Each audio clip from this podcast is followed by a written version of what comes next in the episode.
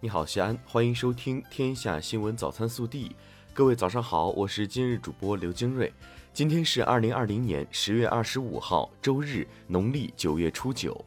首先来看今日要闻。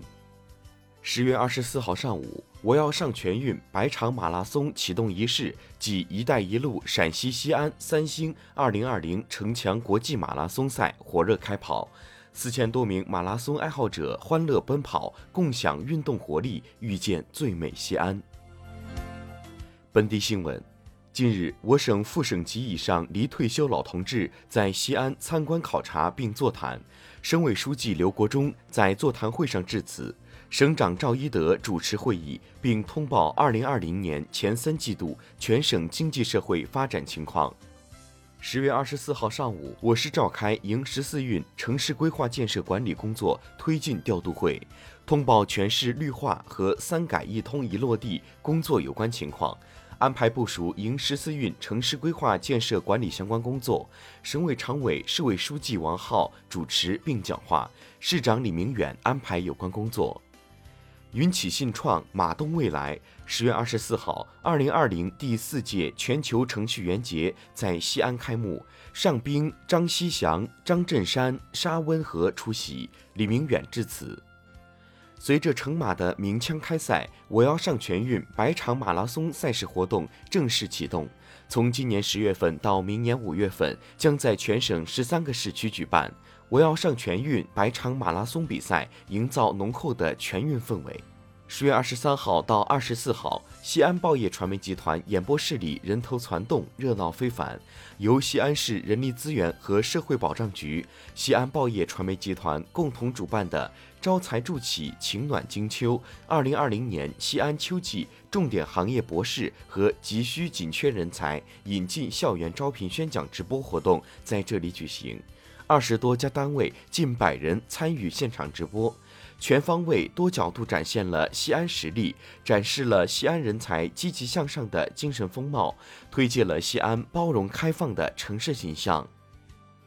十月二十三号下午，西北大学附属医院西安市第三医院二期扩建项目开工奠基仪式隆重举行。此项目的奠基开工，标志着我市将再打造出一张技术精湛、服务优良、特色鲜明的高水平、高品质综合三甲医院名片，弥补市属两千张床位以上较大规模医院的缺失。医院建成后，将有效缓解区域群众看病难问题，大幅提升群众就医体验。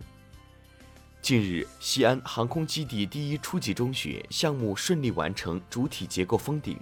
西安航空基地第一初级中学是航空基地管委会投资建设的一所高品质公办初中，位于航空五路附近。项目规划用地面积四十二亩，规划二十四个教学班，可提供一千两百个学位。十月二十四号，一场别开生面的忆西迁历程、品乡情乡味重阳节敬老活动在老字号东亚饭店举行。来自西安交通大学的二十八位年过八旬西迁老教授欢聚一堂，讲述当年西迁故事，回忆创业艰苦历程。他们勉励青年人传承西迁精神，为西部发展、国家建设奉献智慧和力量。近日，由中建股份承建、中建安装华西公司全面实施的陕西省首个全地下污水处理厂——西安市第三污水处理厂启动试运行。不久后，这座位于地下十八米、精巧构筑的地下城将为城市清源，为原污水处理厂提升十万立方米每天的污水处理能力，远期处理规模将达三十万立方米每天。近日，鹰嘴石省级自然保护区工作人员回收红外相机时发现，今年八月拍摄到国家一级保护动物金钱豹影像，这是该保护区建立十六年来首次，也是镇安辖区内近四十年来首次拍摄到金钱豹影像。国内新闻。在纪念中国人民志愿军抗美援朝、出国作战七十周年之际，中央宣传部以云发布的方式向全社会宣传发布中国人民志愿军老战士孙景坤、徐振明的先进事迹，授予他们“时代楷模”称号。日前，全国妇联决定授予朱婷、何元志、卓嘎、央宗、王世花、冷菊珍、陈维、刘桂珍、支月英、梁建英。陈慧丽等十一位优秀女性全国三八红旗手标兵荣誉称号，同时授予孙志梅等三百人全国三八红旗手荣誉称号，授予北京地坛医院重症医学科等两百个单位全国三八红旗集体荣誉称号。其中对朱婷的介绍为传承和发扬中国女排精神，被誉为世界第一主攻的中国女子排球队运动员队长朱婷。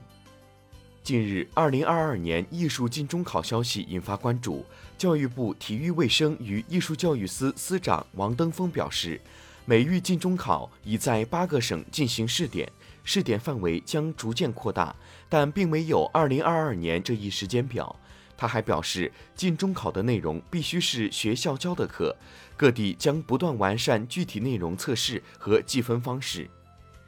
为支持金融业稳健发展，中国人民银行日前公布了《中华人民共和国中国人民银行法》修订草案征求意见稿，向社会公开征求意见。意见稿强调，金融服务实体经济的根本定位，规定人民币包括实物形式和数字形式，加大了对金融违法行为的处罚力度等。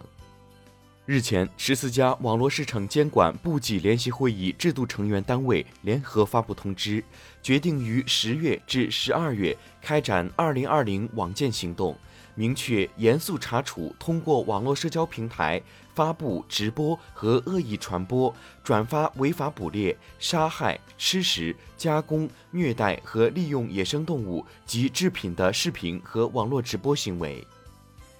中央纪委国家监委网站二十四号消息，中央纪委国家监委通报：二零二零年一至九月全国纪检监察机关监督检查审查调查情况。二零二零年一至九月，全国纪检监察机关共接收信访举报两百三十七点一万件次，立案四十四点三万件，处分三十九万人，包括省部级干部十八人，厅局级干部一千九百八十九人。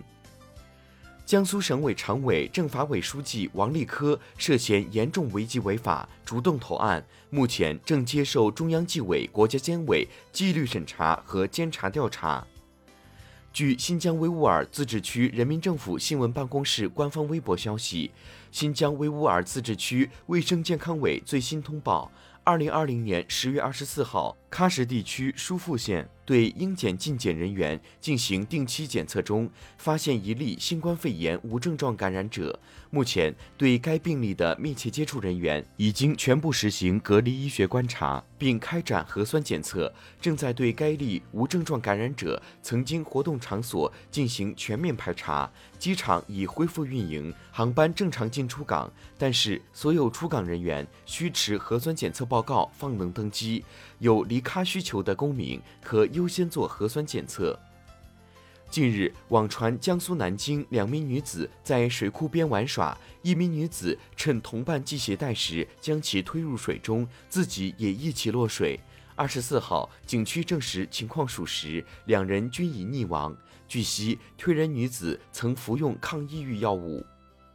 京沪高铁二十四号发布公告，自十二月二十三号起，对时速三百到三百五十公里高铁动车组列车公布票价优化调整，根据客流情况区分季节、时段、级别等，实行优质优价，有升有降。各站间执行票价将以公布票价为上限，二等座最高九点零四折，最低七点五二折。以上就是今天早新闻的全部内容。更多精彩内容，请持续锁定我们的官方微信。明天不见不散。